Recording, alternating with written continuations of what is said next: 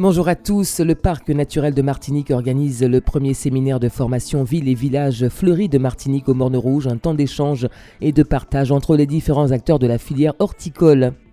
Le littoral du Carbet, analyse urbaine et paysagère, perspective d'aménagement et de développement. C'est le thème d'une étude qui sera présentée ce mardi à 18h à la paillote du bourg de la commune. L'ARS Martinique et ses partenaires font du mois de novembre le mois de la promotion de la santé, 15 jours dédiés à de multiples actions de proximité visant à informer la population sur les moyens de préserver son potentiel santé. Et puis lancement ce lundi d'un atelier chantier d'insertion à Volga-Plage à Fort-de-France, une opportunité de retour à l'emploi pour une quinzaine de jeunes et l'occasion par ailleurs d'accompagner la dynamique de réhabilitation et d'aménagement du quartier. Le premier séminaire de formation ville et village fleuris de Martinique initié par le parc naturel de Martinique a débuté ce mardi au domaine d'Émeraude au Morne Rouge durant deux jours. Élus et techniciens municipaux appréhenderont les bonnes pratiques leur permettant d'offrir aux habitants un cadre de vie plus agréable.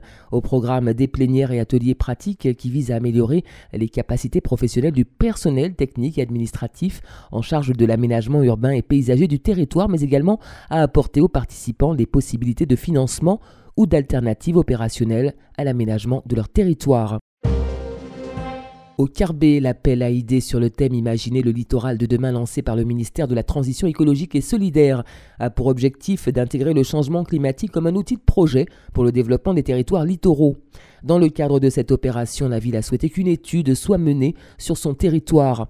Intitulée Le littoral du Carbet, analyse urbaine et paysagère, perspectives d'aménagement et de développement, elle s'inscrit dans le programme des laboratoires d'aménagement littoral menés par le plan urbanisme, construction, architecture.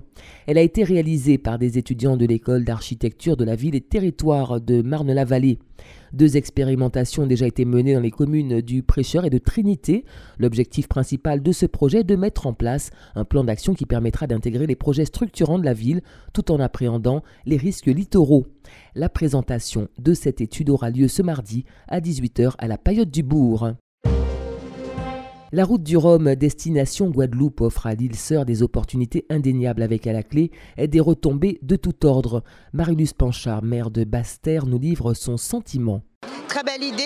D'abord, c'est un sentiment de fraternité aussi, euh, deux communes euh, qui se mettent ensemble, toute une région qui est mobilisée, la région aussi Bretagne.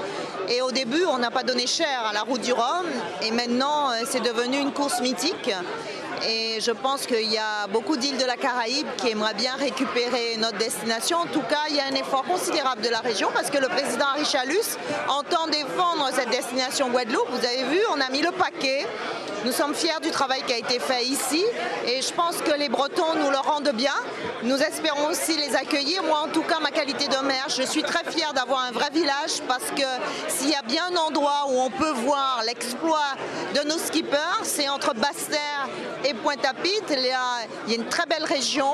On a misé effectivement sur ce développement de la côte soulevante dans le cadre d'un réaménagement du, territoire. Donc je fais aussi la publicité pour ma ville et je vous, donne rendez-vous à Basse-Terre pour le passage de la bouée.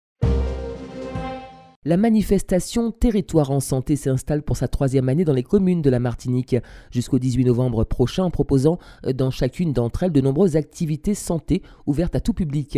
Devenir acteur de sa propre santé, tel est l'objectif de la campagne 2018. Plus de 80 actions de prévention et promotion de la santé seront déployées sur le territoire. C'est le cas notamment à Casse-Pilote avec une exposition intitulée Une seule solution, protéger notre air, halte à la pollution de l'air intérieur visible au Grand Marché jusqu'au 13 novembre.